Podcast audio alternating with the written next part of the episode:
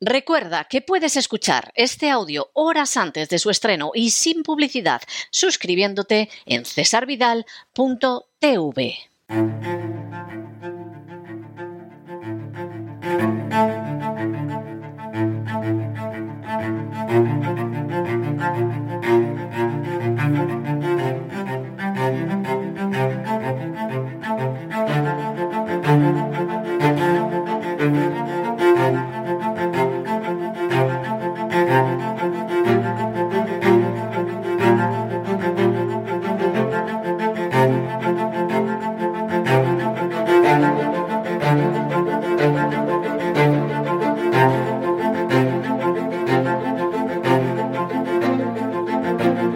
Así fue España, con César Vidal y Lorenzo Ramírez.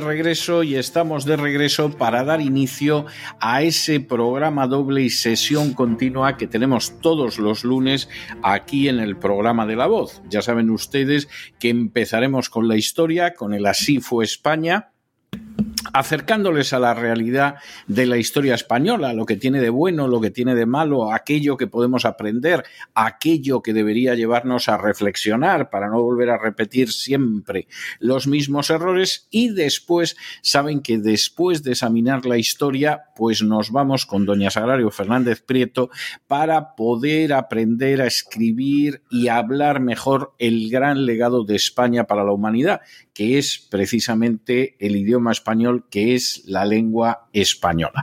Pero bueno, ya está aquí don Lorenzo Ramírez, no se nos ha ido nada más que unos instantes y vamos a empezar con nuestra historia de España. Muy buenas noches. Buenas noches, don César. Ya estamos ya ahí acabando con esos visigodos. ¿eh? Estamos. Nos quedan todavía dos y medio, ¿no? Dos, reyes y medio, ¿no? Bueno, eh, sí, sí, en realidad dos reyes y medio, tres, pero bueno, la verdad es que esto se va, se va acabando. Hoy vamos a hablar de Vitiza de Vitiza que se centró en el trono en el año 694 como asociado como mm. asociado y que luego reinó con su padre Ejica o Ejica, como lo, quieran ustedes pronunciar, pues hasta el año 700, eh, en fin, 700 y en los últimos años 702, 703, en que falleció Égica, estaba asociado y, y además asociado ya hasta monetariamente con monedas acuñadas y luego pues reinaría en solitario hasta el 710-711, o sea, fue de, de uno de estos visigodos que asociado primero y luego sin asociar, la verdad es que duró bastante. Asociado para que no le quitaran el trono, porque ya había run run y dice, bueno, a ver cómo lo colocamos a este. No se sabía bien si era el hijo de su madre, ¿no? Normalmente no se sabe si uno es hijo del padre. ¿No? En este caso, del padre sí era, ¿no? Exactamente. Vamos a ver, eh, su padre era el rey Ejica o Égica, según dicen otros. Se había casado con una hija del rey Herbigio, porque Herbigio, en fin, intentó casarlo con la hija, que además se comprometiera, como vimos en su momento, a que no iba a ir contra nadie de su familia, etcétera, etcétera. La suegra la Diana.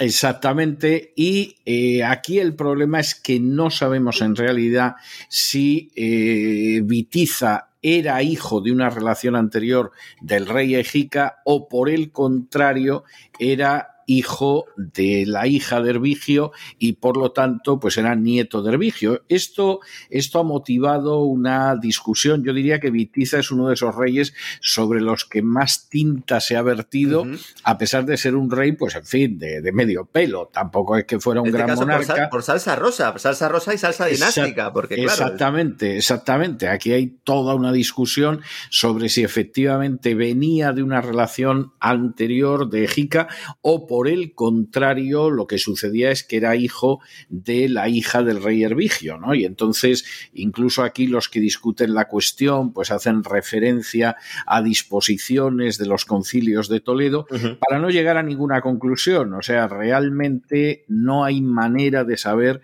si efectivamente venía de un matrimonio anterior y lo protegió Egica o si por el contrario era un nieto de Hervigio y también lo protegió Lo que sí podemos decir es que en torno al año 698 ya estaba asociado de manera absolutamente formal con el trono, aunque algunos autores, y efectivamente hay algún documento en esta misma línea, ya lo asocian al trono hacia finales del año 693 o inicios del año 694. De nuevo, la jugada del rey visigodo de aquel entonces, que era Egica, pues era que Vitiza, eh, cuando llegara el momento de la elección del rey, pues ya tuviera todas las papeletas y se quedara a cargo del reino, que fue lo que efectivamente sucedió. O sea, esa es la Lo cual un poco también respalda, porque hay muchos de los defensores de la tesis de que realmente no era hijo de su madre, no era hijo de la, de la hija del rey Hervigio, es precisamente que si hubiera sido un hijo suyo, no hubiera tenido que asociarlo. Entonces parece como que el hecho de haberlo asociado ya en el pecado llevaba ¿no? un poco la confesión, ¿no? De que realmente era así, pero bueno, no se sabe, realmente no es uno Es uno de los argumentos que se utiliza, aunque la verdad es que tampoco es que sea muy seguro, pero, hmm. pero bueno, en principio es uno de los argumentos que se utiliza. El periodo de corregencia que él tuvo con Ejica, que era su padre, fue un periodo bastante difícil. Ya hicimos una referencia a una epidemia de peste que se produjo en ese reino visigótico y que obligó, por ejemplo, tanto a Ejica como a su hijo Vitiza a marcharse de Toledo en torno al año 701. Eh, el año anterior posiblemente los aquitanos invadieron la Narbonense y al parecer llegaron a capturar Carcasona, es decir, ese reino visigótico, pues era un reino visigótico que de alguna manera se estaba cuarteando y sobre todo se produce otro hecho que también mencionamos que fue el enfrentamiento con los bizantinos. El imperio bizantino el imperio romano de Oriente, que algunos preferirían llamarlo, era un imperio que efectivamente cubría todo el imperio romano de Oriente. Claro, el imperio romano de Oriente no solo era Grecia y no solo era la antigua Yugoslavia, sino que eh, llegaba hasta Siria, llegaba hasta la frontera con Persia hacia Oriente y hacia el sur ocupaba el norte de África. Y entonces, en ese sentido, es un reino que se encontró totalmente en el ojo del huracán cuando se produjo la expansión del Islam, de la que hablaremos dentro de pocas semanas. Esa expansión del Islam golpea las fronteras orientales del Imperio bizantino, del Imperio romano de Oriente, golpea todo lo que es Siria y Palestina, golpea el norte de África y hace que de alguna manera los bizantinos intenten oponerse al avance del Islam eh, con un imperio que cada vez está más reducido. ¿Qué es lo que piensan? Bueno, pues lo que no piensa Pedro Sánchez y otra gente, y es que es imposible mantener la defensa del estrecho si no controlas los dos lados del estrecho que es la razón histórica por la cual España lleva siglos en Ceuta y Melilla, y por supuesto, la razón histórica por la que la OTAN no va a defender Ceuta y Melilla, y lo ha dicho, lo cual significa que, bueno, ellos deben de pensar que con Gibraltar y Marruecos ya tienen bastante, y por lo tanto a España la pueden echar de Ceuta y Melilla cuando quieran, que a la OTAN le importa un pimiento, pero efectivamente los bizantinos dicen, bueno, nosotros estamos controlando determinadas plazas en el norte de África todavía para parar el avance del Islam, estamos controlando Tánger y Ceuta, lo que ahora sería Tánger y Ceuta, y tenemos que controlar el otro lado del estrecho y eso hace que en un momento determinado haya una flota bizantina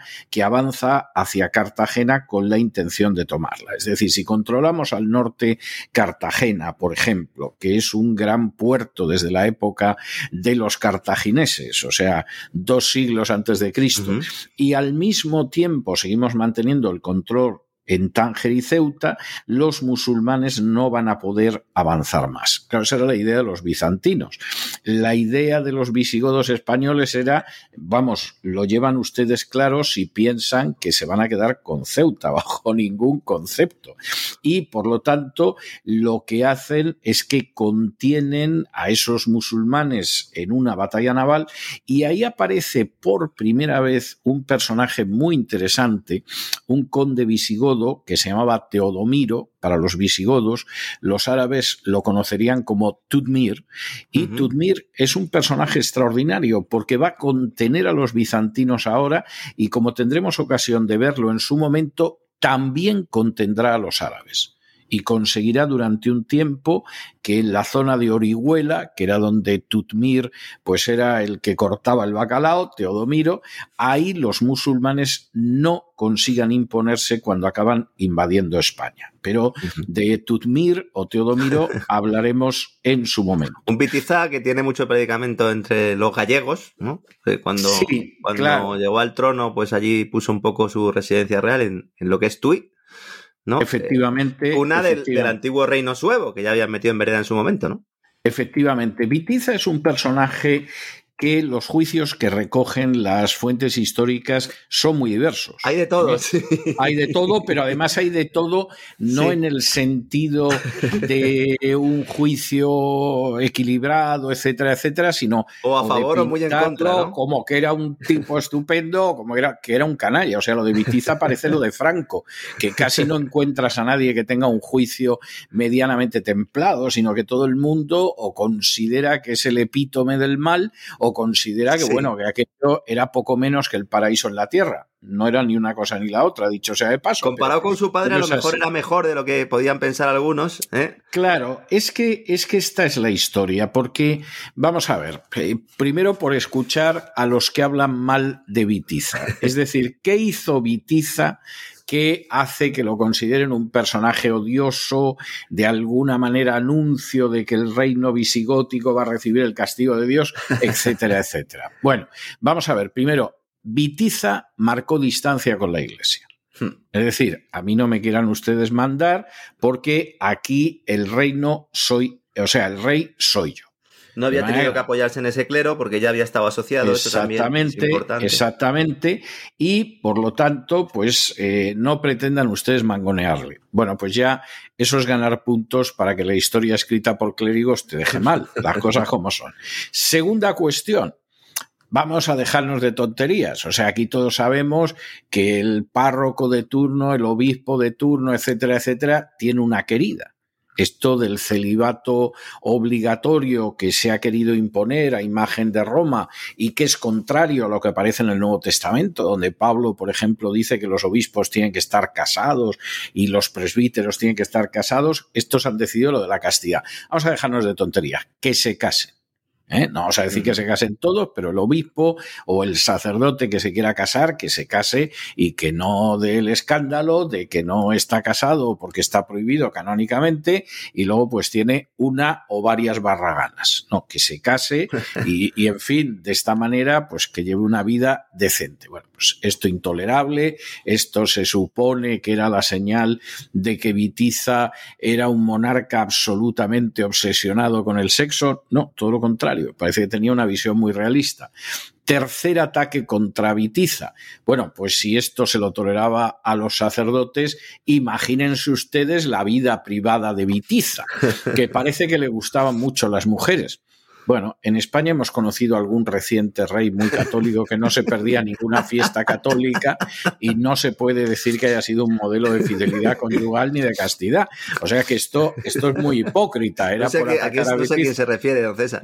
Da igual, dale igual, sin muchos. Pero, pero el punto al que vamos es que en última instancia eh, tampoco es que esté documentado que Vitiza fuera por ahí persiguiendo mujeres, pero no, además son, todos autores cristianos los que apuntan a, esa tesis diciendo que tenía un montón de concubinas, un montón de mujeres. Hombre, era el rey, también hay que tenerlo en pues, cuenta. Eh, puede, puede ser, puede ser que sea cierto, pero tampoco está documentado porque no te citan por ahí a ninguna corina ni nada de este tipo. O sea que esto, esto puede que fueran habladurías. Cuarta razón para hablar mal de Vitiza, que decidió dejar respirar a los judíos. Es decir, toda la legislación antijudía de los últimos mm. reinos, que había sido feroz, pues Vitiza dice, vamos a dejarnos de tonterías, si quieren volver, que vuelvan, que comercien, déjenlos ustedes respirar, que puedan practicar su religión. Bueno, todas estas son razones para hablar muy mal de eh, Vitiza. Razones para hablar bien de él. Primero, concedió una amnistía a todos los que habían sido condenados por su padre que seguramente al sector duro y mostrenco de los partidarios de su padre le debió de sentar como un tiro, pero él dijo, pero bueno, puedes mantener el país dividido eternamente. Aquí se amnistía a los que fueron condenados por mi padre. Segundo, que esto también es muy importante. Todo el dinero todas las propiedades que le quitamos a esta gente que se le devuelva. Es decir, que claro que le vino muy bien a mi padre, al tesoro regio y todo lo demás, que a estos les quitáramos todos, que se les devuelva, que se les devuelva. Tercero, todavía más escandaloso, esto no lo verán nuestros ojos en España jamás, pero efectivamente esto fue lo que sucedió. Esa gente que ha estado desterrada durante ese tiempo, se le va a dar una indemnización y las declaraciones de que tienen una deuda con el Tesoro se van a quemar públicamente. Bueno, bueno, bueno. esto, esto ya es, vamos, esto, esto no lo van a ver nuestros ojos ni cosa parecida. Y ahora, y ahora imagínese, porque esta es otra gordísima. El dinero que se había quedado su padre, Ejica. Y como, como, en fin, de esto que es un en la cuenta soleado, En la cuenta exactamente, esto es un dinero público, pero me lo quedo yo. Bueno, pues él se lo devolvió al Tesoro Público. Bueno, usted comprenderá, usted comprenderá que con una visión de ese tipo es que este hombre, entre que deja amnistía a los enemigos, deja volver a los judíos, eh, las deudas que tenían con el fisco dice que no son válidas y las quema públicamente, etcétera. O sea, es que este hombre se tenía que crear muchos enemigos entre las castas privilegiadas. Como tuvo la desgracia, además, de que hubo malas cosechas en los años 707 y 709, mm. bueno, pues ahí estaban los clérigos y los obispos para indicar que eso no era nada más que un castigo de Dios. Como la peste, ¿no? Que no se sabe realmente, no sabe realmente su padre, no sabe cómo muere, eh, porque no hay tampoco, no se sabe ni, el año, de repente deja de aparecer en los papeles.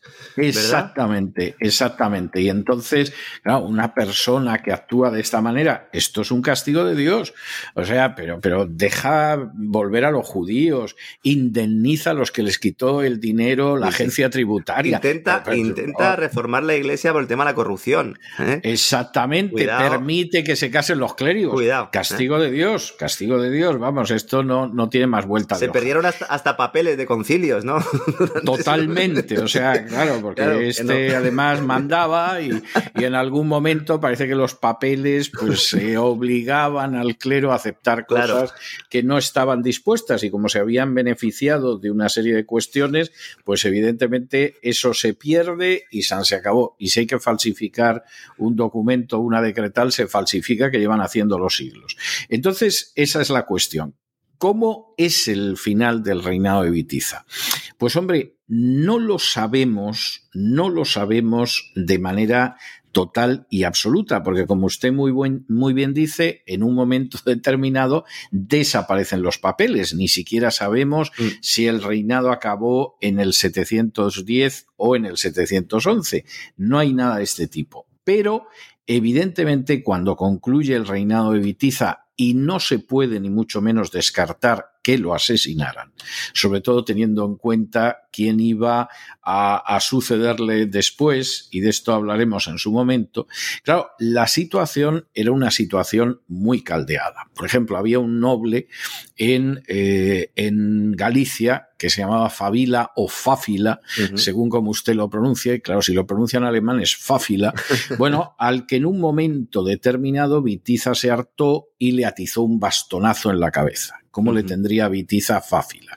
Bueno, como el hijo de Fáfila era don Pelayo, del que hablaremos en hmm. su momento y que se convertiría en un héroe nacional, pues claro, evidentemente lo de Vitiza está mal y la leyenda dice que es que andaba intentando ponerle los puntos a la mujer de Fáfila, Fáfila se puso impertinente y le pegó un bastonazo y bueno, pues ahí acabó la cosa. Yo creo que es muy posible que Vitiza muriera como consecuencia de una conjura palaciega que lo asesinó.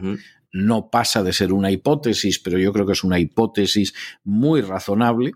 Y si efectivamente Vitiza, para colmo, no era un hijo anterior de Egica, sino que era un hijo que tuvo con la hija de Herbigio, mm, y por lo tanto, exactamente con Cisilo, y que entonces eso implica que tenía que ser una persona muy joven, de veintitantos años, cuando murió, pues hombre, la tesis del asesinato todavía se confirma, porque que se muera una persona con setenta y tantos años es ley de vida, es comprensible, y más en esa época, que no llegaban ni de lejos a esa vida, pero que te mueras antes de cumplir los treinta, pues indica que seguramente ha actuado por ahí alguna Sí, porque hubiera sido, si hubiera sido hijo efectivamente de la reina, habría sido muy joven cuando lo asociaron. Exacto. Muy, muy joven. Y entonces, claro, que pasaron muy poquitos años, pero seguiría siendo, siendo joven. Y si hubiera sido hijo anterior, evidentemente, pues ya habría ido más talludito, con lo cual. Pero en todo caso, nos manejamos entre los 25 y los 30 años de edad, ¿no? Estaría un poco. Exactamente, lo cual es una persona muy joven y abona mucho la tesis de que en un momento determinado lo asesinaron. O sea, debieron de llegar a la conclusión de que a Bamba solo lo habían drogado el obispo de Toledo y, y le habían afeitado la cabeza y luego lo habían metido en un monasterio aquello había sido mucha lata y muy molesto y entonces mejor con Vitiza acabamos y además todavía abunda más en esa historia quién lo sucede y es que lo sucede mm, Don Rodrigo que es un personaje que se había ido a vivir a Córdoba porque estaba bastante lejos de Galicia y tranquilamente no exactamente y evidentemente este decide que sube al trono y ya veremos la semana que viene lo que pasa con Don Rodrigo porque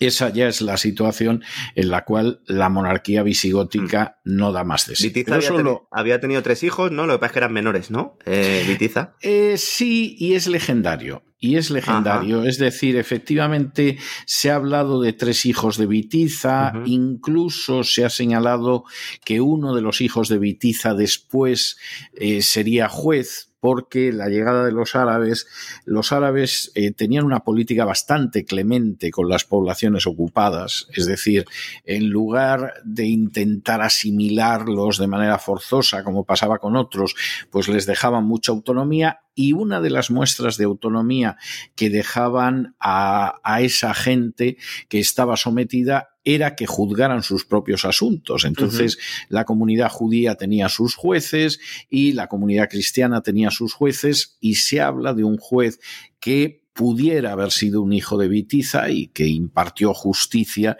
en la época ya del dominio. ¿Este era Agila o, no? El, Agila era el que... El que no, no ese, ese es el que viene a continuación y del que vamos a hablar la semana que viene. Ah, muy bien. La semana que viene eh, nosotros vamos a estar hablando de Agila a Don Rodrigo y a la semana siguiente, Dios mediante, hablaremos de Don Rodrigo. ¿eh? No sé yo si los árabes van a llegar antes de Navidades o después de Navidades, pero en fin, ya casi casi se les ve en el horizonte. ¿eh? O sea, eso, también es verdad. Dice, ¿son amigos o enemigos? Dice, son amigos porque vienen todos juntos, ¿no? Exactamente, y estos venían todos juntos. Luego, luego se llevaban muy mal entre ellos, ¿eh? O sea que esto pero, pero esa, es, esa es la historia, ¿no? Pero bueno, en cualquiera de los casos, eh, hasta aquí hemos llegado hoy, don Lorenzo, y, en fin, seguiremos durante la semana hablando de economía, pero la semana que viene, Dios mediante el lunes, continuamos con lo que pasó después del más que posible asesinato de Vitiza. Muy bien, un fuerte abrazo, don César. Mm, hasta mañana. Hasta mañana.